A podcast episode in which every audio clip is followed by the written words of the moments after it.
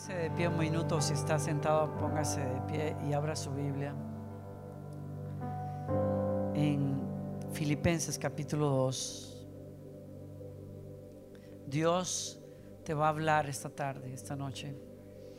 ¿Alguien lo cree? ¿Alguien está abierto a la palabra del Señor? ¿Alguien tiene hambre de la palabra del Señor? ¿Alguien sabe que su vida va a cambiar esta noche? Usted no vino aquí para volver a su casa igual. En Lakewood acostumbramos a decir, estoy a punto de recibir la incorruptible, indestructible, siempre viva semilla de la palabra de Dios. Nunca más seré igual, nunca, nunca, nunca.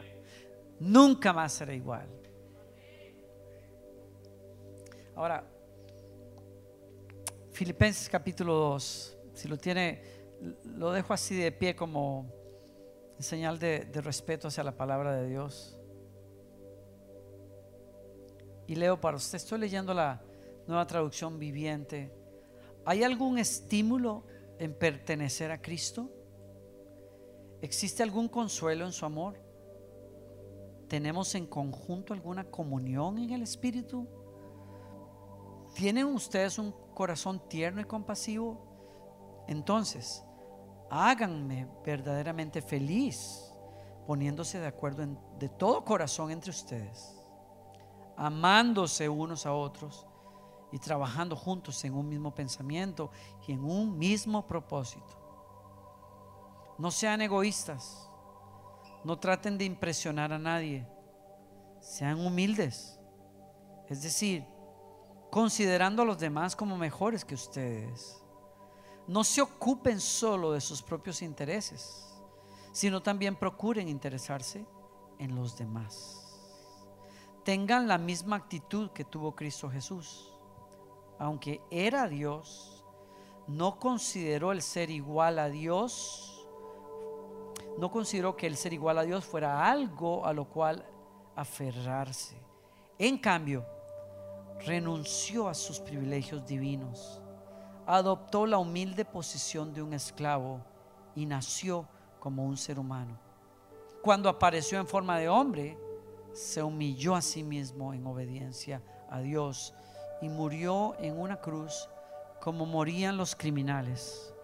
Por lo tanto, Dios lo elevó al lugar de máximo honor y le dio el nombre que está por encima de todos los demás nombres para que ante el nombre de Jesús se doble toda rodilla en el cielo y en la tierra y debajo de la tierra y toda lengua declare que Jesucristo es el Señor para gloria de Dios Padre. Y ese, ese lugar de autoridad y de poder que tiene el nombre de Jesús en el verso 10 y 11, de toda gloria, de toda gloria en donde no hay otro poder y no hay otro nombre por encima de ese nombre, ese lugar lo ganó desde un lugar de humildad que está en el principio. Tome su lugar, por favor. En el año 60, cuando Pablo escribe esta carta, la escribe a una de las iglesias amadas, la iglesia eh, de los filipenses en Filipo. ¿Y qué clase de carta? ¿Y qué clase de palabras? ¿no? Estoy leyendo una traducción libre que hice. Eh, digo yo una traducción del inglés, puesto que la traducción de la cual estaba leyendo no está en español. Es una especie de paráfrasis. Y si es que han sacado algún provecho al seguir a Cristo, si su amor ha hecho alguna diferencia en sus vidas, si ser parte de una comunidad del Espíritu significa algo para ustedes, si tienen corazón y si les importa, háganme un favor. Pónganse de acuerdo, ámense, sean profundos amigos espirituales. No traten de llegar arriba a codazos. No se ganen el puesto con cuentos. Más bien, háganse a un lado y ayuden a otros para que avancen. No se obsesionen con el deseo de sacar ventaja. Olvídense de ustedes lo suficiente como para extender a otro una mano de ayuda. Piensen en ustedes de la misma manera que Cristo pensó de sí. Él tenía el mismo estatus con Dios, pero no pensó tanto en Él como para aferrarse a toda costa a esas ventajas. De ninguna manera, cuando vino el tiempo, dejó de lado los privilegios de la deidad y tomó el estatus de un esclavo, se hizo un ser humano. Y una vez hecho humano, permaneció como tal. Fue un proceso increíblemente humillante. Nunca reclamó privilegios especiales. En cambio, vivió una vida sin egoísmo y obediente hasta la muerte. Y la peor de todas, una crucifixión. Uno lee este pasaje hoy, pero para sacar la riqueza, como suele pasar con en las escrituras, uno necesita ponerse en las sandalias de, de las personas de la época. Y lo más sobresaliente cuando uno habla de este texto es lo más importante, diría yo, sería entender que está escrito este texto en donde a Jesús se le pone como ejemplo de sacrificio y de humildad. Ese texto está escrito en el contexto de una cultura de honor, vergüenza. Es decir, la cultura grecorromana es una cultura que busca a toda costa ganar el respeto y el honor de los demás lo más importante en la cultura romana es la honorabilidad.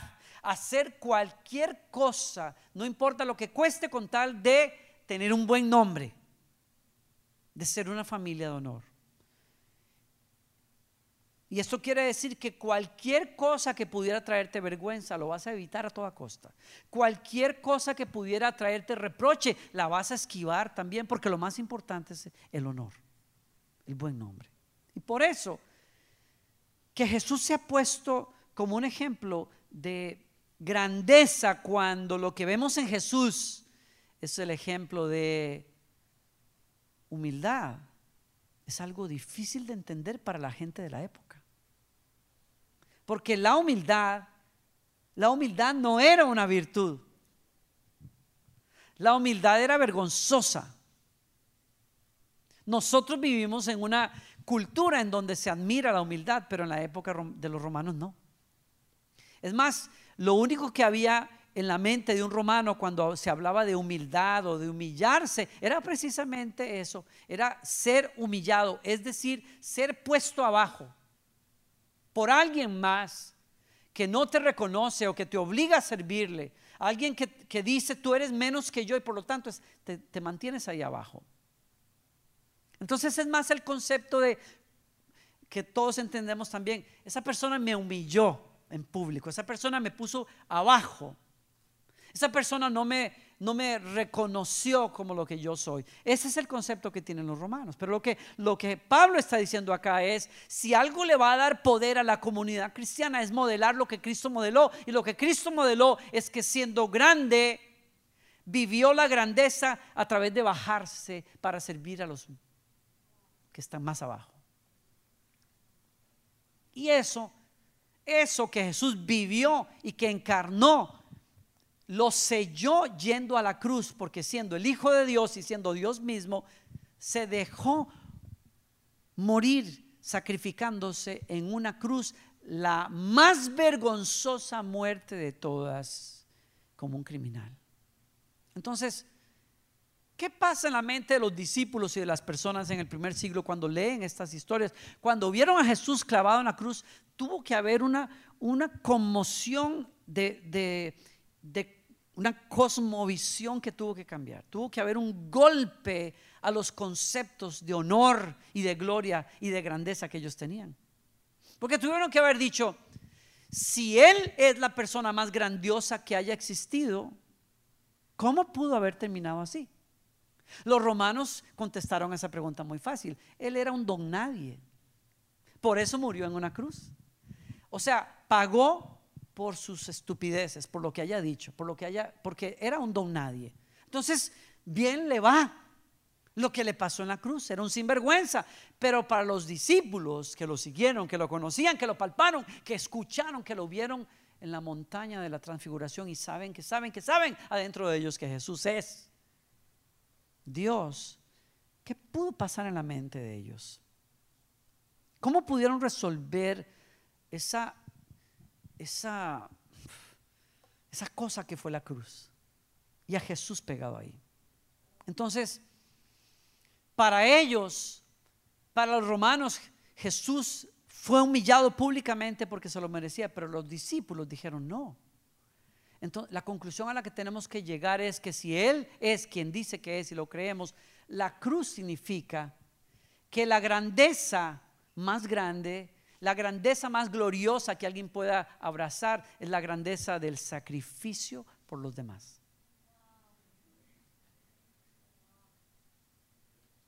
Y les rompió todos los esquemas. No lo vieron venir. No pudieron siquiera imaginar que Dios hecho carne iba a sellar su obra de esa manera. Y entonces, ¿qué pasa con ellos? Que tienen que replantearse cómo van a vivir ellos si son hijos de Dios y creyentes en ese Dios que murió por ellos en la cruz. Y tuvieron que llegar a decir, la grandeza debe consistir en servir humildemente a los demás. Entonces, ¿qué es la humildad? Y cito a un señor de apellido Dixon, un excelente libro que escribe, dice, la humildad es la noble elección de renunciar a su estatus, desplegar sus recursos o usar su influencia para el bien de otros antes que para su propio bienestar. Usar tu influencia, tus privilegios, tus recursos, antes que para servirte a ti mismo, para servir al bienestar de los demás. Es la, es la noble decisión de ceder el poder de uno al servicio de otros. Y eso es bellísimo, pero esto es, esto es completamente al revés del mundo en el que tú te estás criando y lo que tú estás viendo y lo que tú muchas veces has admirado, porque lo que admiramos los seres humanos no es eso. Lo que admiramos los seres humanos es el poder. Lo que admiramos los seres humanos es la prepotencia. Lo que nos gusta a los seres humanos es y lo que vamos a lo que se va a lucir en, la cultura popular es demuéstrale a los demás quién eres. Y hay una historia bellísima que escuché hace años que, ilustra lo que, de lo que estamos hablando. Había una vez, dice una historia, una gran ciudad, una ciudad muy próspera sin rey. Y los, los sabios, el consejo de la ciudad, decidió llamar a los ciudadanos y poner en concurso a los ciudadanos para poder encontrar un rey dentro de esa ciudad. Y entonces se les ocurre poner una mesa grande con las llaves de oro de la ciudad que representan el reinado en el centro y llamar a cuatro ciudadanos que consideraron para este, este llamado. La primera persona que aparece eh, delante de esa mesa es un guerrero, es un guerrero famoso. Había, había logrado tremendas victorias para esa ciudad y lo llaman y le explican lo que está pasando y le dicen, mira, esta llave representa tu reinado, el gobierno de esta ciudad, te necesitamos acá. Y si tú quieres tomar este, este reto, toma la llave. Lo único que tienes que saber es que tendrás que hacerlo solo con una de tus dos manos. La mano que, que dejes suelta, es decir, aquella mano que no tome la llave, te será cortada.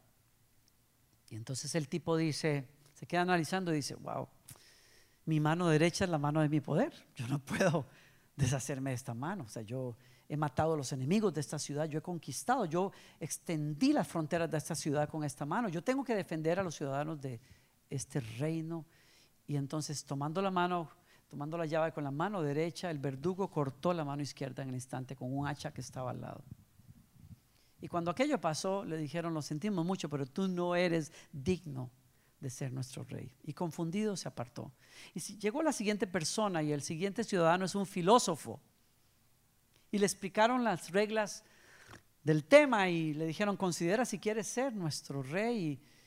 Y, y dijo, wow, yo no puedo prescindir de mi mano izquierda porque con ella escribo los pensamientos y, estoy discutiendo sobre los valores que tiene esta ciudad, que la hacen grande. Yo, yo no puedo deshacerme de esta mano. Y entonces tomando la llave con la mano izquierda, el verdugo le corta la derecha y luego le dice, vete que tú no eres digno de ser nuestro rey. Confundido se aparta y viene el tercero sin saber lo que les ha pasado a los dos anteriores. Y entonces, claro, y entonces el tercero es un mercader, es un hombre de negocios y entonces le explican el rollo y el tipo no, no habían terminado de, de dar las instrucciones y se lanzó sobre la llave con las dos manos y sin las dos manos fue despedido. Le dijeron, tú no eres digno de ser nuestro rey porque la codicia por poder te acaba. Y el último fue un agricultor, un granjero. Y cuando le explicaron aquello, se echó para atrás y dijo, yo no podría, por mucho que quisiera, tomar esa llave y asumir ese privilegio, porque ¿quién le daría de comer a esta ciudad? Si son mis manos las que le proveen el sustento a esta ciudad y echando para atrás las manos dijo, no puedo, gracias.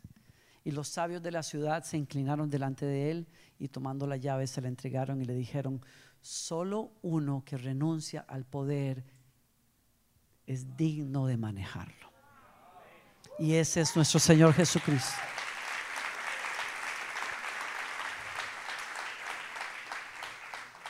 Por eso él, el ejemplo de Jesucristo es tan fuerte. Su modo de vida es tan, es tan opuesto a lo que los seres humanos buscamos y codiciamos, que nos rompe la vida y el esquema y nos hace hacer vida de otra manera. Acuérdense ustedes que, que cuando hablamos de poder y del manejo de los demás, Jesús nos da un ejemplo cuando la última noche, ¿se acuerdan ustedes? Están sentados en la mesa y nos dice Juan, por un lado cuenta el, el, relato de una manera bellísima y los invito a que lo lean en Juan capítulo 13, sabiendo Jesús que había llegado su hora para pasar de este mundo y volver a su padre y sabiendo que el Señor le había dado todas las cosas y que todo era suyo. Se salió de, la, de su lugar en la mesa y tomando una toalla y agua, se inclinó y lavó los pies de los discípulos. Es una descripción increíble. Yo no puedo acercarme a leerlo sin sacudirme el corazón. Y después de que hizo todo eso, en Lucas 22, 25 dice, el más importante de ustedes deberá tomar el puesto más bajo y el líder debe ser como un sirviente. ¿Quién es más importante? ¿El que se sienta a la mesa o el que la sirve? El que se sienta a la mesa, por supuesto. Pero en este caso no pues yo estoy entre ustedes como uno que sirve. Y Jesús conecta el concepto de, de grandeza con servicio y con un modelo de humildad que los seres humanos no conocíamos. Y a eso es que hemos sido llamados nosotros. Hay tres elementos de la definición de lo que es humildad. Les dije hace un momento, humildad es, para los que están tomando nota, humildad es la noble elección de renunciar a su estatus, desplegar sus recursos, usar sus recursos o usar su influencia por el bien de otros antes que para su propio bienestar. La noble decisión de ceder el poder de uno al servicio de otras personas, de los demás. Y entonces hay tres elementos de la definición a los de ustedes que les gusta tomar nota. Tal vez esté muy oscuro para que lo hagan, pero bueno. Eh, quiero hablarles específicamente a los de ustedes que están liderando en esta iglesia. Tres aspectos importantes. Tomen nota. La humildad presupone dignidad. Es decir, es humilde aquel que estando más arriba, en algún aspecto se baja. ¿No? ¿Ya?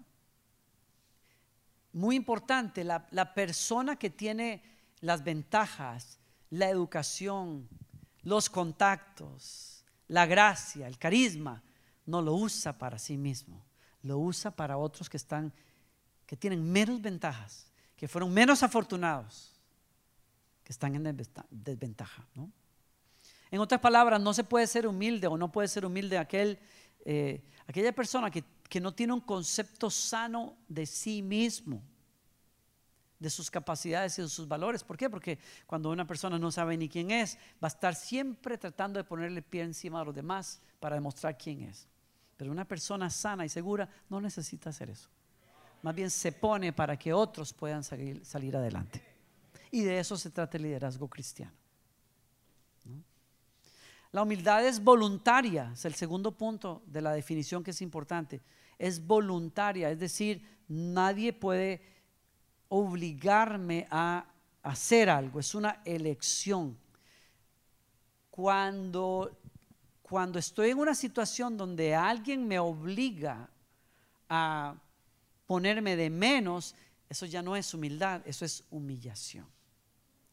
Y Jesús es ejemplo de las dos cosas. Jesús es ejemplo de humildad porque él teniendo el poder y siendo Dios, se bajó de la mesa y sirvió a los demás abajo como si fueran los primeros. Y siendo el principal en la mesa, les dijo, los voy a tratar a ustedes como si fueran el principal. ¿Se acuerdan? Jesús le dijo a los discípulos, ustedes me llaman a mí maestro y bien lo hacen porque lo soy. Yo sé quién soy. Yo no necesito que nadie me lo diga, yo sé quién soy. Pero si yo sabiendo quién soy, los trato a ustedes como el sirviente lo haría, Ahí les estoy dejando un ejemplo. Jesús fue ejemplo de humildad, pero también de humillación. ¿Por qué? En el sentido de que Él dijo, Señor, voluntariamente me ofrezco y ofrezco mi cuerpo como un sacrificio por los pecados de todos y abrazo la vergüenza pública para que ellos sean honrados delante de ti. Humillación es cuando eres obligado a tomar un asiento más abajo. Pero la humildad genuina es aquella que es resultado de una decisión. Yo decido servir al que está más abajo, al que es más pequeño, al que no tiene tantas ventajas. Y tercero, la humildad es social. Es decir, no es un acto privado de modestia. No es que yo, no, que yo, Señor, yo no soy digno, yo soy un gusano, a mí no, ¿qué importa? Yo no importo, todos los demás son más importantes que yo. No tiene que ver nada con eso. bueno, lo que acabo de decir no es siquiera modestia. Hay personas que son modestas, hay personas que no van a lucir ni a decir todo lo que pueden hacer y hacen. Pero la humildad es más que la modestia, es mucho más, porque no tiene que ver tanto con cómo yo me veo a mí mismo, sino cómo yo decido ver y tratar a los demás. Y ahí me, me voló la cabeza. Me cambió el cuadro. Especialmente aquellos que en algún momento hemos dicho, yo quiero servir a Dios. Yo quiero liderar. Ah, sí. Yo quiero liderar. La humildad es más sobre cómo trato a los otros que sobre cómo pienso acerca de mí mismo. Y entonces, para yo liderar en este misterio que es la iglesia, yo necesito fijarme en el ejemplo de mi maestro y seguirlo. Añado, añado un pensamiento más, que es, que es el punto de partida. Es el punto de partida para hablar de la humildad, pero es mi punto de cierre.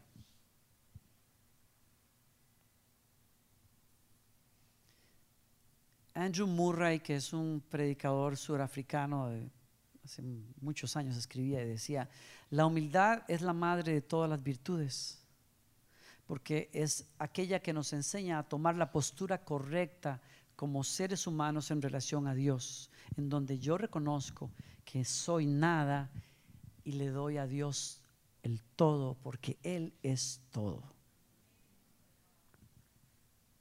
Es tener, así como la humildad entre nosotros es social porque me enseña a tener la actitud correcta y a tratar a los demás de manera digna.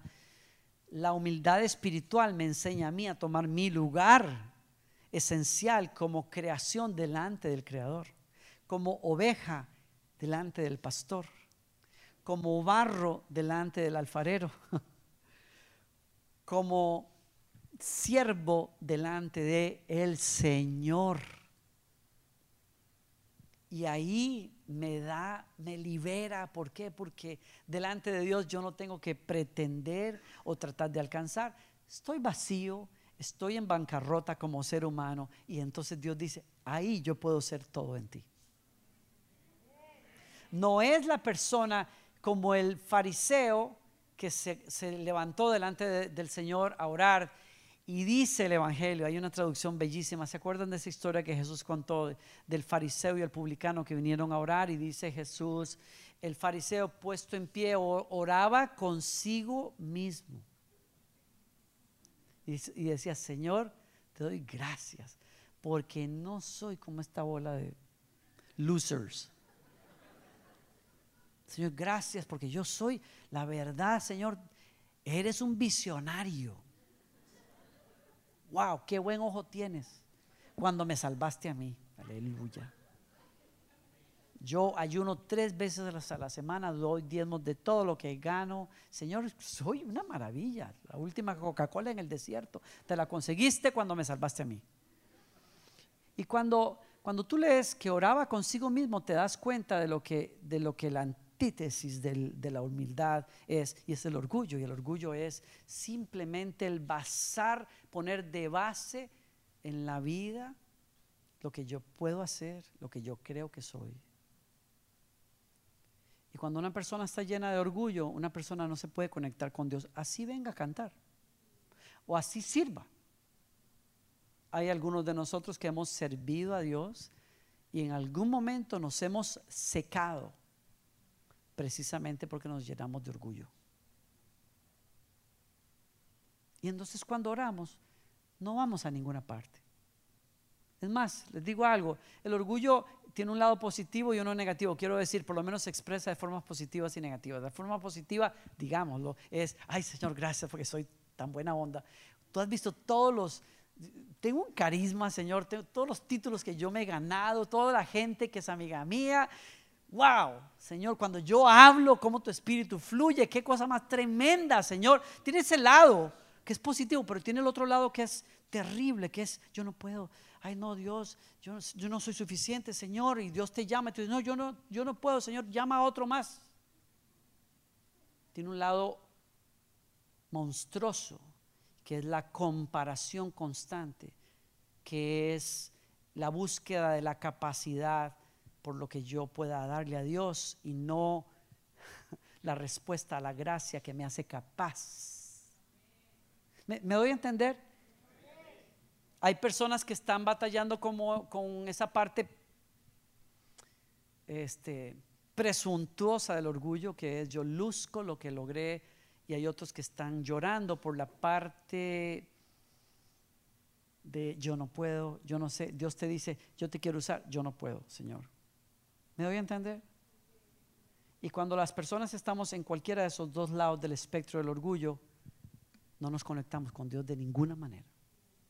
En cambio, Jesús dijo, el publicano ni siquiera se atrevía a alzar la cabeza. Se golpeaba el pecho y decía, Señor, y hablaba con Dios. El otro oraba consigo mismo este hablaba con Dios, en otras palabras, se conectó con Dios, porque dijo, Señor, sé propicio a mi pecador, bienaventurados los humildes de corazón, ellos heredarán el reino. ¿Quién es humilde? El que dice, Señor, yo no soy suficiente, tú eres mi suficiencia. Y termino con esto. Eso me recuerda, la única vez que estuve en, en la Tierra Santa, en Israel, después de visitar muchos, muchos lugares hermosos y significativos. ¿Cuántos de ustedes han estado ahí alguna vez? Bello, ¿no? increíble, ¿no? Mi esposa todavía no, pero vamos a ir un día estos. Ella tiene ganas de ir, hacer, no la llevamos, pero vamos a ir. Porque me tenía que acordar de eso ahorita. Pero bueno, el punto es que...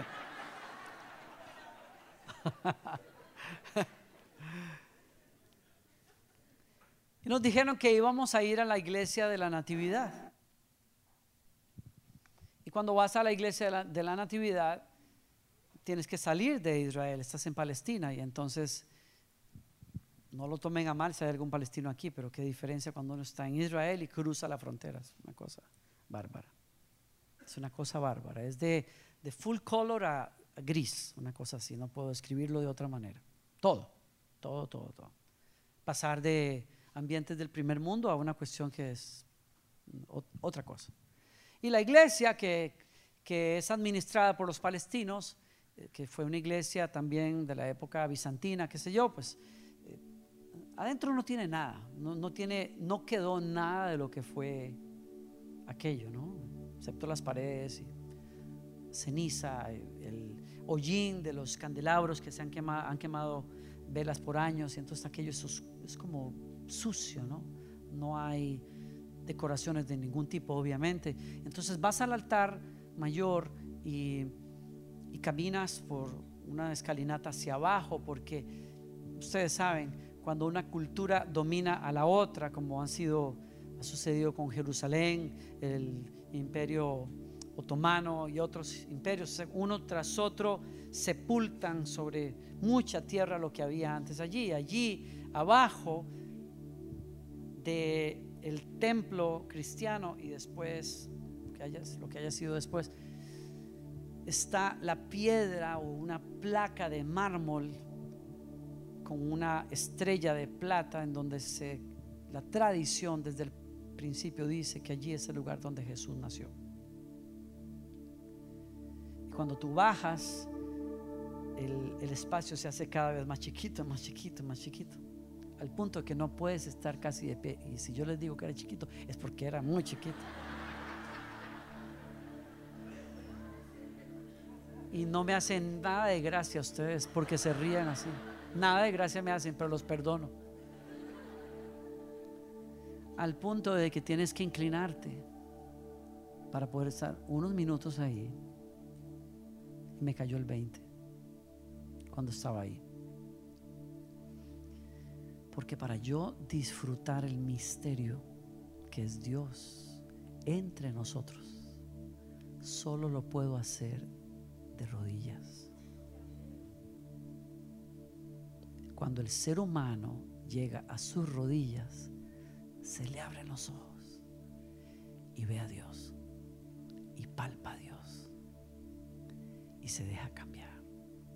Y por eso lo que leímos al principio es poderoso.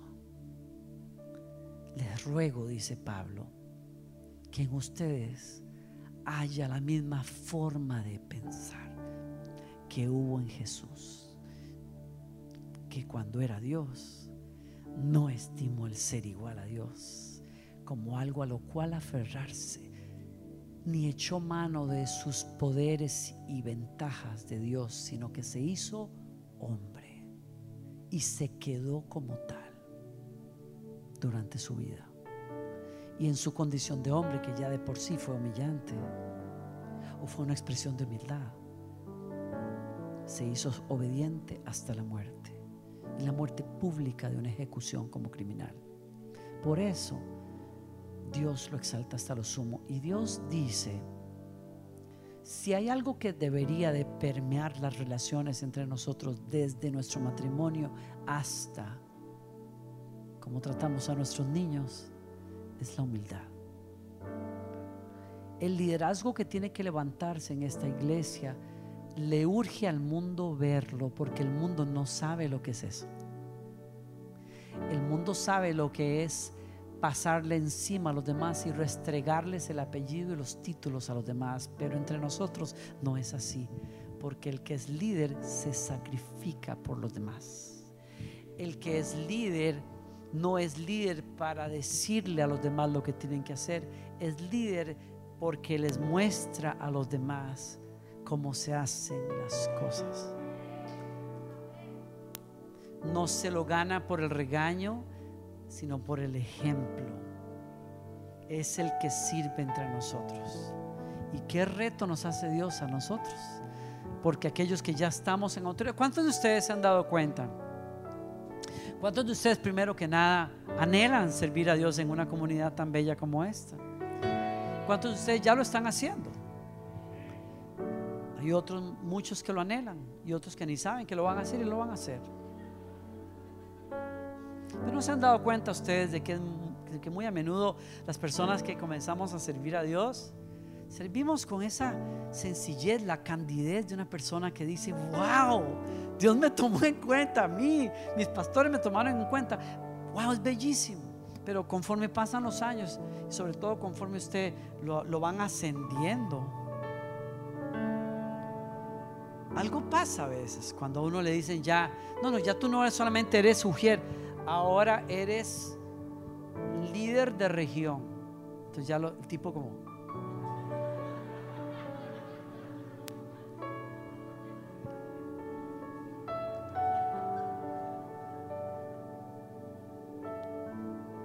Y no sé por qué les da como, como comenzar a caminar así como...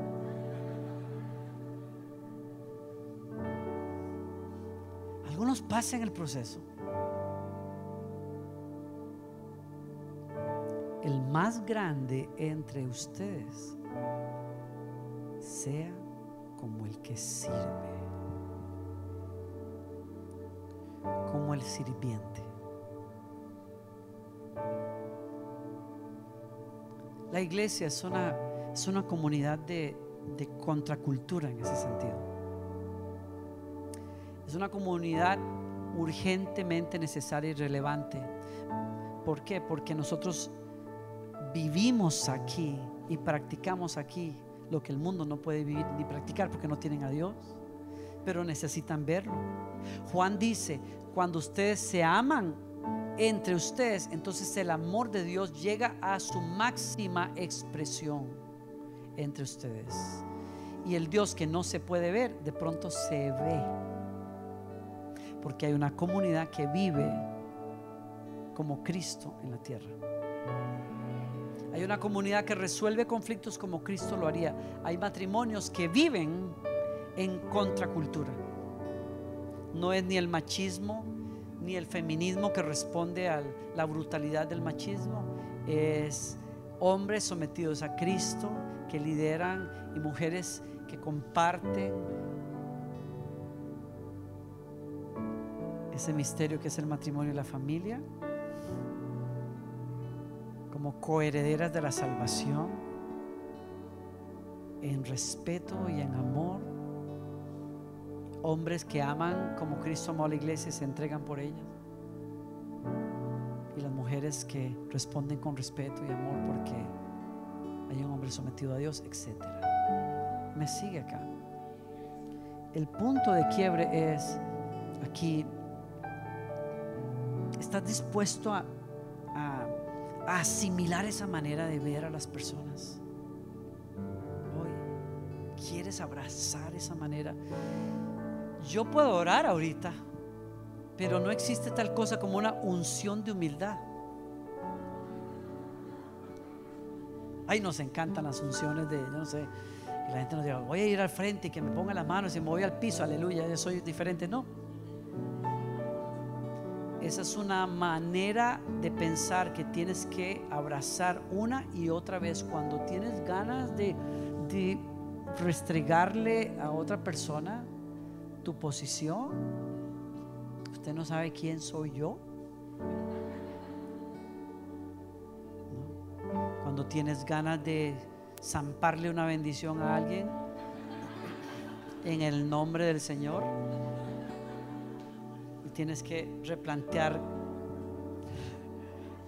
resolver de otra manera. Está claro, ¿no? ¿Quién quiere, quién va a ser comunidad aquí como Cristo? A esos el Señor les está hablando hoy. ¿Quién va a ser comunidad primaria en el matrimonio como Cristo? A eso les está hablando Dios esta noche. ¿Me dejan contarles algo? Un par de cositas más antes de orar. ya que ya tengo que terminar, pastor. Mire, hace muchos años fui estábamos comenzando a viajar y fui a Sudamérica. Y,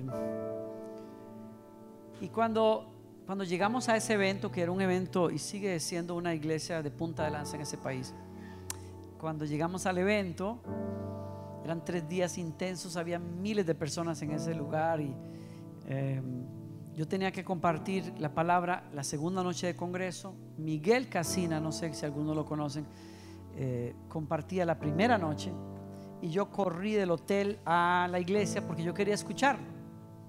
Pero cuando yo llego, cuando el Ujier me trae, ya la reunión había comenzado. A mí no me gusta llegar así a una reunión y bueno, ni modo, llegué tarde y entonces cuando vamos a entrar, aquello está que no cabe un alma y, el Ujier me dice, vamos al frente. Le dije, no, no, no, no, no, yo me quedo acá, llegamos tarde, yo no puedo Dice, no, es que fue la instrucción, la instrucción del pastor que tienes que ir al frente. Bueno, que vamos al frente, nos abrimos espacio entre la gente, llegamos al frente, me dijo, ahí usted tiene su lugar. Y cuando llegamos no tenía lugar, estaba lleno, todo estaba lleno al frente. Y eso es justo lo que yo no quería. Entonces yo me quedo parado ahí, en medio de la alabanza, y la gente mirando, porque el, el otro invitado llegó tarde y no puedo hacer nada. Estoy expuesto al frente de todo el mundo que llegué tarde que no tengo mi lugar. Y yo busco, busco mi lugar, el Ujier se desapareció. Y yo estoy ahí al frente. Y entonces estoy tan estresado mirando a dónde me puedo sentar y veo de este lado, tal y como está aquí, que había tres, cuatro hileras desocupadas. Y dije, yes. Entonces me fui corriendo y me senté ahí como está este señor acá, ¿no?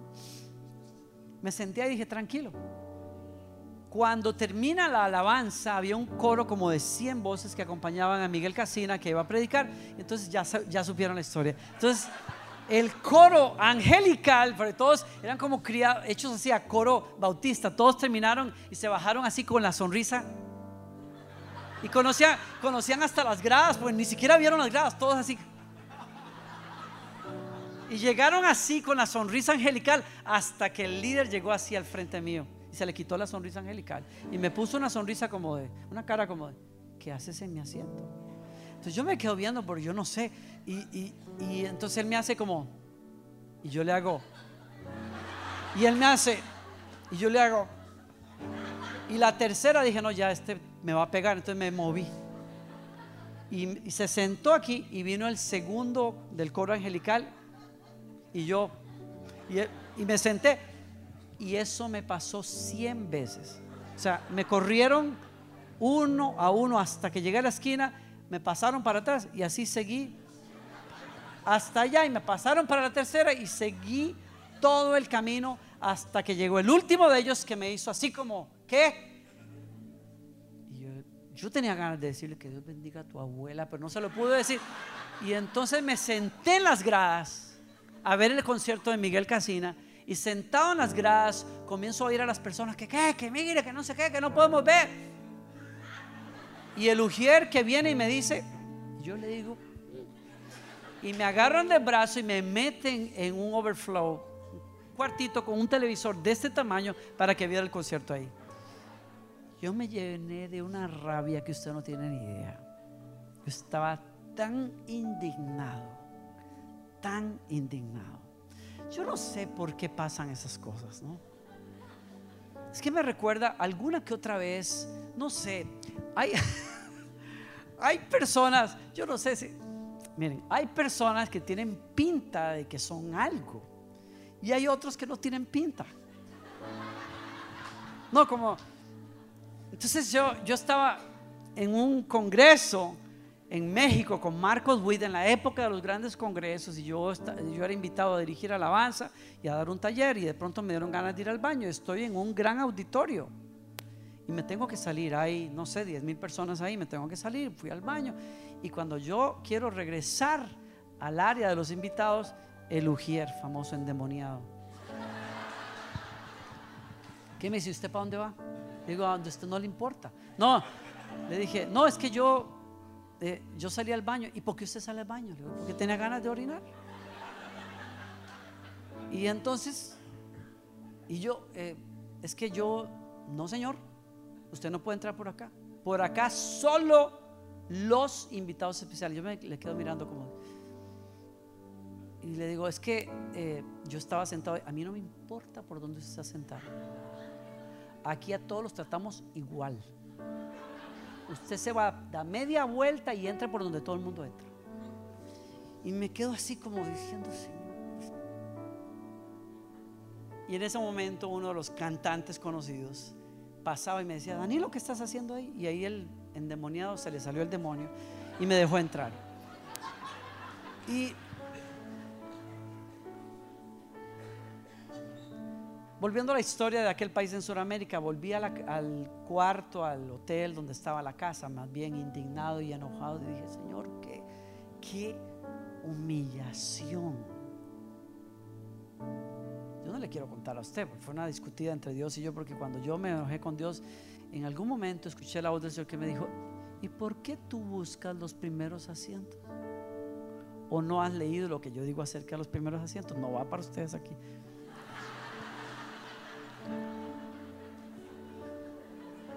Porque usted sabe que hay gente así.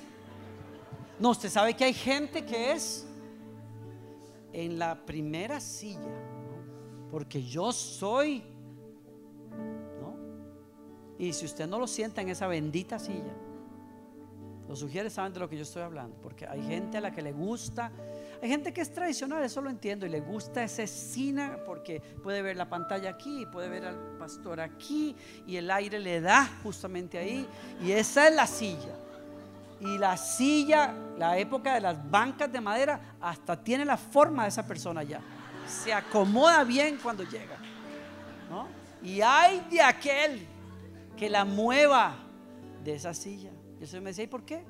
¿Por qué estás buscando? Cuando no es que tú tienes un principio, yo tengo un principio.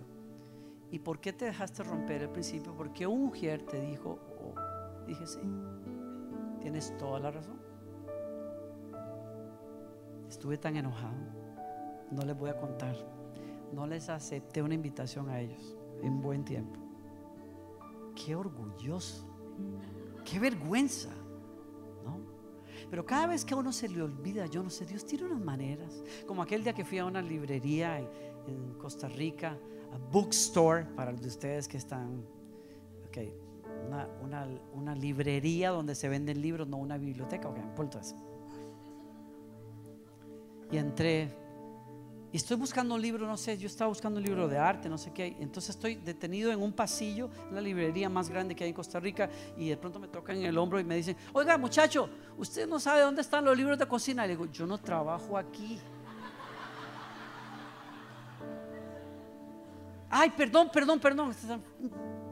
Entonces me volteo así, me tocan el hombro aquí otra vez. Oiga, señor, ¿dónde están los textos de educación para los niños de sexto grado? Yo no trabajo aquí. Y no he terminado de hablar y otra señora por ahí, muchacho que no sé qué. Y ya la tercera, cuando me preguntó, no sé qué de estudio social, le digo, al fondo a la izquierda. Se acabó ya, me doy por vencido. Tengo cara de empleado ya lo acepté, lo acepto, tengo cara de empleado, eh, me pongo a servir a la gente se acabó ya. Los baños siempre al fondo a la izquierda, a la derecha, yo no sé. Ya usted sabe cómo es el rollo. Tengo un amigo médico que es tremendo, que tremendo médico eh, guatemalteco y me hace gracia porque le pasaba lo mismo en una gasolinera, está echándole gasolina al, y lo confundieron con el señor que ayuda ahí porque traía una bata de color no sé qué. Si supiera el doctor qué es, pero no, señor, usted no puede, ¿cuánto, cuánto cuesta la no sé qué? Y él así como muy, no, está bien, yo lo quiere lleno, Yo no sé, Dios tiene unas maneras tan graciosas de recordarnos a nosotros cuando se nos va el bus, cuando se nos sube el humo a la cabeza, que es lo más importante para Él. La grandeza está en el servicio. Si esta comunidad se hiciera, yo no dudo que lo sea, pero si, si, se hiciera el ADN de ustedes, servir a los demás. Wow. Si se hiciera el ADN de ustedes, que cuando alguien, como Jesús dijo, si alguien te obliga a llevar una carga, por una milla, llévala dos. Porque la forma en que tú vences a un insolente que no quiere reconocer quién eres, no es agarrándote del pelo con esa persona, es yendo más allá, poniendo ascuas de fuego sobre las cabezas de enemigos. Cuando le dices, ah, tú me quieres sobre, toma, ¿quieres la capa también? ¿Con qué más te puedo servir? Porque el más grande es el que sirve a los demás. Amén.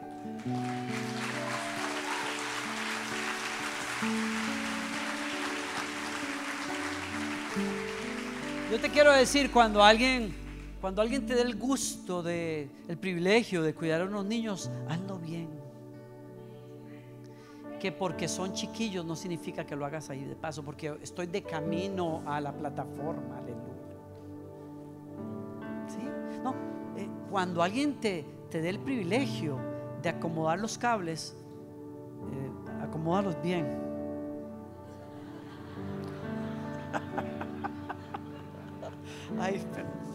está bien, no estoy diciendo nada, nada más vuelvo a ver para acá mejor. Pero,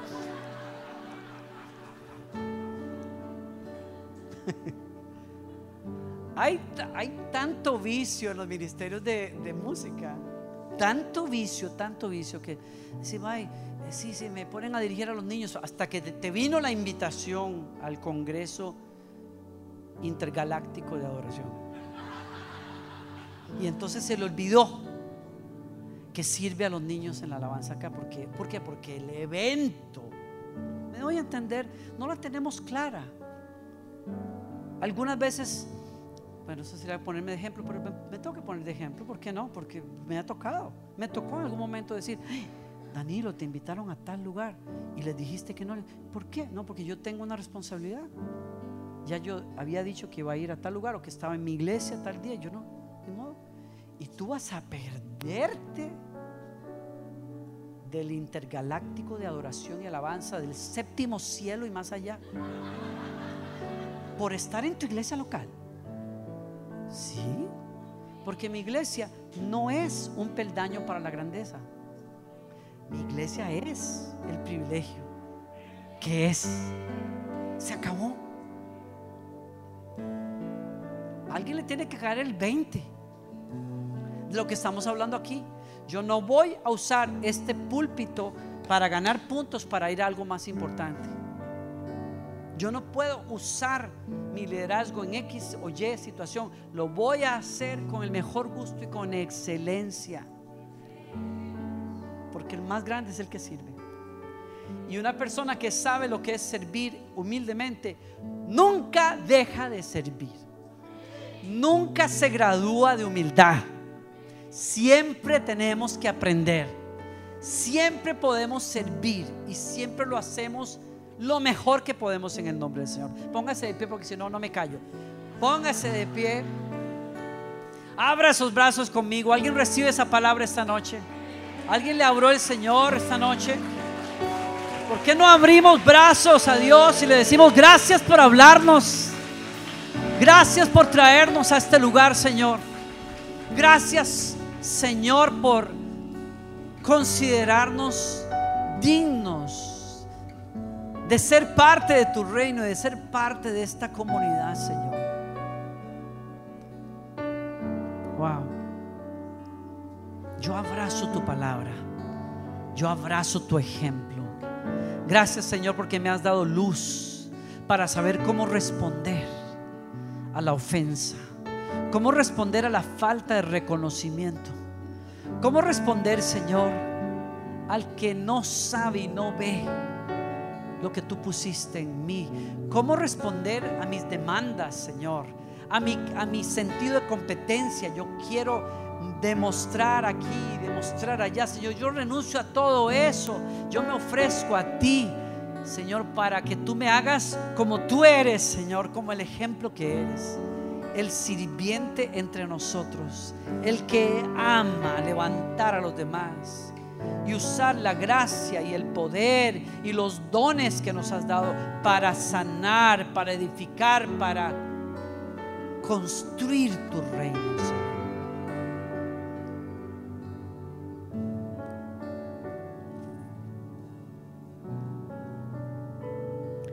Yo sé, Señor, yo bendigo a tu pueblo acá, porque sé que son buena tierra. La semilla de tu palabra se sembró en buena tierra aquí y va a dar fruto a ciento por uno.